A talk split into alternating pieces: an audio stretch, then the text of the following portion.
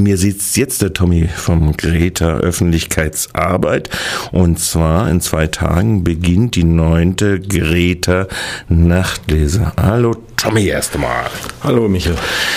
Tommy, neunte Greta Nachtlese parallel zu der dann am Freitag oder Samstag beginnenden Untersternenreihe. Nach wie vor keine Konkurrenz? Nein, wir haben ja extra das Ganze auf den Donnerstag gelegt und unter Sternen ist ja immer Freitag und Samstag. Im, in der Sprechpassage haben wir auch ein schönes Programm im Übrigen. Ja. Jetzt eure Kriterien der Auswahl, was war diesmal maßgebend? Also wir wollten, also ein, ein Kriterium war, wir wollten mal jemand Junges haben und den haben wir auch gefunden mit Jonathan Löffelbein. Das war ein bisschen ein Zufall, muss ich auch sagen, weil wir haben uns Laut und Lyrik eigentlich angeguckt im letzten Herbst und oder äh, nee, ich glaube, es war in diesem Frühjahr und ha, äh, haben überlegt, ob man nicht Teile von Laut und Lyrik vielleicht mal zur Greta Nachtlese bringen können. Hat uns auch gut gefallen, das Programm. Und dann stellte sich raus, dass jemand, der Ensemblemitglied im Laut und Lyrik ist, gerade ein, dran ist, ein Buch zu veröffentlichen. Und das war Jonathan Löffelbein und den haben wir sofort verpflichtet.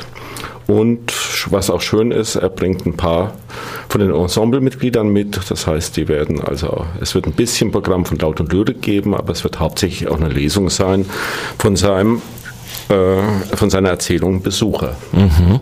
Das heißt, es wird so eine Art von Poetry Slam beinahe sein, oder wie soll man das? Äh ja, er kommt ja aus der Ecke, ja. ja ganz eindeutig und äh, äh, Laut und Lyrik äh, vertonen ja hauptsächlich Gedichte auch, mhm. und das machen sie einfach immer wieder nett und gut kann man nur empfehlen. Okay. Also Jonathan Levelbein und Teile seines Ensembles von Laut und Lyrik finden jetzt, machen die Eröffnungsveranstaltung statt unter dem Thema Besucher an diesem Donnerstag 20.30 Uhr im Greta Innenhof. Damit erschöpft sich natürlich das Programm nicht und du hast so ein bisschen gesagt, die Kriterien jung wolltet ihr haben. Was waren andere Kriterien? Ja, äh, den Ulrich Blumenbach haben wir letztes Jahr schon angefragt. Äh, der ist ja ein renommierter Übersetzer, bekannt geworden hauptsächlich durch, den, äh, durch die Übersetzung vom David Foster Wallace großen Roman Unendlicher Spaß. Und äh, der hatte letztes Jahr, habe ich dann zwei Stunden zu spät bei ihm angerufen, weil er erzählte, er erzählte zwei Stunden, zwei Stunden zu spät. Er hat gesagt, er, ha, er habe gerade eine Zusage äh, für ein äh, Treffen in, äh, in äh, Taiwan gemacht. In Taiwan, also da war er dann sogar äh, äh, kontinental verschoben dann. Aber er hat gesagt, er würde gerne kommen. Äh, gerne kommen ja. und er hat auch dieses Jahr dann sofort zugesagt und äh, freut mich besonders. Ja. Und er hat äh, gebeten, nicht schon wieder aus unendlicher Spaß lesen zu müssen oder nicht schon wieder diesen Roman vorstellen zu können. Und er stellt was ganz Neues vor, nämlich eine Wiederentdeckung eines verschollenen Werkes von Truman Capote. Mhm. Also das hat der Truman Capote im Alter von zwischen 14 und 17 Jahren sowas geschrieben, also ganz jung. Ja, es heißt äh, der Mann hätte mit 14 und 17 schon geschrieben wie andere mit 40 Jahren. Und ich bin sehr gespannt. Also das ist noch nicht äh, veröffentlicht worden auf Deutsch und äh, wird erstmals hier dann in Freiburg vorgestellt werden.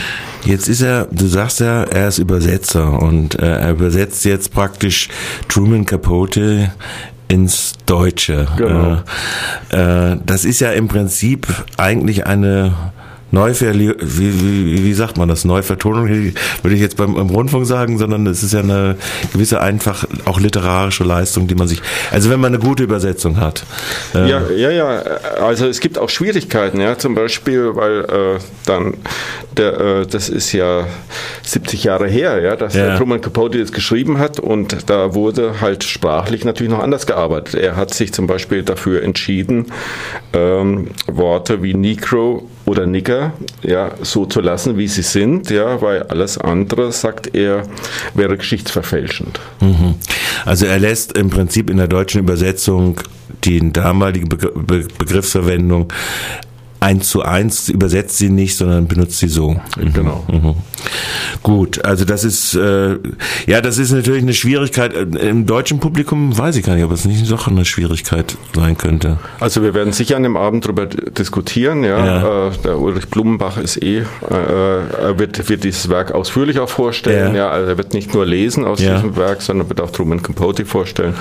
Und äh, ich habe ihn schon mal hier gesehen. Also ich kann euch versprechen, er hat, er macht echt äh, eine schö- schöne Veranstaltung.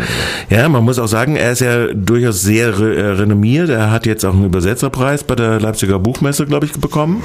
Und äh, äh, ist insofern, äh, allerdings war das für den, da will er ja nicht mehr draus leben. Ja, damit da, aber er hat ja auch, äh, er hat ja unendlich viele äh, wirklich gute Leute übersetzt, von Stephen Fry, Jonathan Lesson, Jack Kerouac, Arthur Miller, J Joshua Cohn. Also er hat Ja. Einige der ganz großen übersetzt. Ja, okay, gut. Also, und man muss dazu sagen, Übersetzer äh, finden trotz und alledem äh, auch nur müde ihr Auskommen. Kann man das so sagen? Das kann man so sagen. Dass, äh, da wird er sicher Ausstellung dazu nehmen. Das sagt er schon, äh, sagt er schon seit, seit langem. Wir hatten ja schon viele Übersetzer da im Grunde genommen. Auch Tobias Scheffel zum Beispiel hat das sehr beklagt, ja, und ist da sehr eifrig gewesen. Also wir haben auch, äh, muss man sagen, mit Übersetzern immer wieder großartige Erfahrungen gemacht. Also ich äh, muss einfach sagen, wir hatten, glaube ich, insgesamt sieben oder acht Übersetzerinnen bis jetzt äh, bei der Nachtlese und äh, die waren immer wieder äh, waren immer wieder ganz, ganz tolle Veranstaltungen. Ja.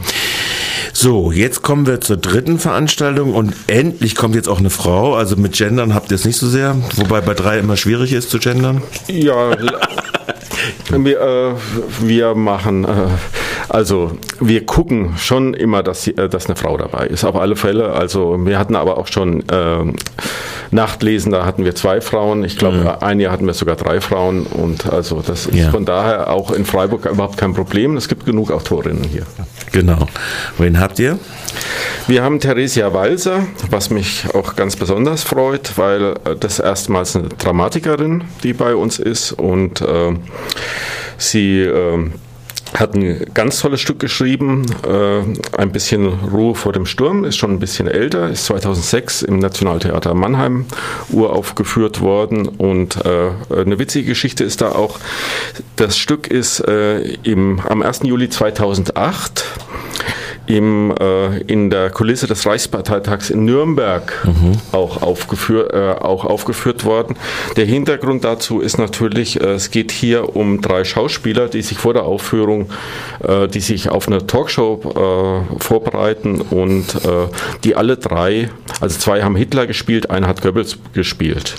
Und die bereiten sich jetzt davor und plaudern praktisch aus dem Nähkästchen, ja, und das ist schon harter Tobak, ja. Und das vor den Kulissen des Reichsparteitages, das hätte ich gerne gesehen, muss ich wirklich sagen. Das hättest du gerne gesehen. Diesmal Aber- siehst du nicht nur Theresia Walter, äh, Walser, die da liest, äh, sondern es werden auch noch andere da lesen, habe ich sehe ich gerade. Ja, es wird, äh, es wird ein Schauspieler vom Nationaltheater Mannheim äh, dabei sein und äh, der Sven Brietz.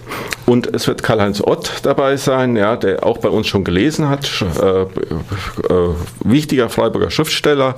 Und die werden praktisch in der szenischen Lesung diese drei Stimmen zu Gehör bringen. Ja, also Okay. sicher auch eine tolle Veranstaltung.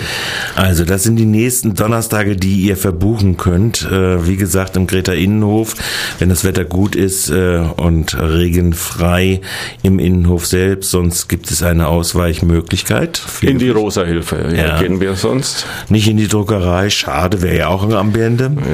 Äh, bei äh, gedruckten, äh, aber gut. Ähm, sagen wir noch was zur Preispolitik. Eintritte, seid ihr teurer geworden? Seid ihr. Wir sind ein bisschen teurer geworden. Siehst du, habe ich doch richtig gesehen, gell? Ja, ja. ähm, wobei wir letztes Jahr äh, war ja der Wolfgang Scholler da, der hat äh, auch ein bisschen mehr, mehr gekostet. Ja. Da hatten wir mal eine Veranstaltung, die ein bisschen teurer war, was einfach dran lag. dass äh, es äh, sind halt die Kosten, müssen wir irgendwie auch reinkriegen. Aber dieses Jahr ähm, haben wir den, nur den Eintritt für die, äh, den normalen Eintritt auf 8 Euro erhöht. Äh, der ermäßigte ist gleich geblieben. Der ist gleich geblieben und bleibt immer bei 5 Euro. Der bleibt bei 5 Euro. Das ist also der, der kleine rot-graue Schein. Ja, nee, nicht rot. Graue Schein, grau-blaue Schein. Ja. ja. genau. Also wir, wir, sind, wir sind ja darauf angewiesen als nicht professioneller Veranstalter, dass wir zumindest unsere Unkosten, wir wollen nichts verdienen dran, aber wir wollen ja. unsere Unkosten irgendwie reinkriegen. Und die Lesenden und Akti Akteure sollen ja auch ein bisschen was bekommen. Die bekommen auch ein bisschen was, ja. ja. Okay, also drei Wochen liegen vor uns, drei Donnerstage bis genau. zum 13.8. Äh, jeweils 20.30 Uhr Greta Innenhof. Nochmal Schnelldurchlauf, sag's nochmal. Ja, wir werden anfangen jetzt am Donnerstag mit Jonathan Löffelbein und Laut und Lyrik. Und Jonathan Löffelbein stellt vor seine, seine gerade erschienene Erzählung Besucher. Im Anschluss folgt am 6. Äh, August Ulrich Blumenbach, der über äh, Übersetzer Ulrich Blumenbach und er stellt vor von Truman Capote, wo die Welt anfängt. Und zum Schluss wird Theresia Walser gemeinsam mit Sven Brietz und Karl-Heinz Ott ihr Stück Ein bisschen Ruhe vor dem Sturm vorstellen. Ich bedanke mich für deinen Besuch bei Radio Dreieckland, Tommy, und wünsche gutes Gelingen der ganzen Veranstaltungsreihe. Vielen, vielen Dank.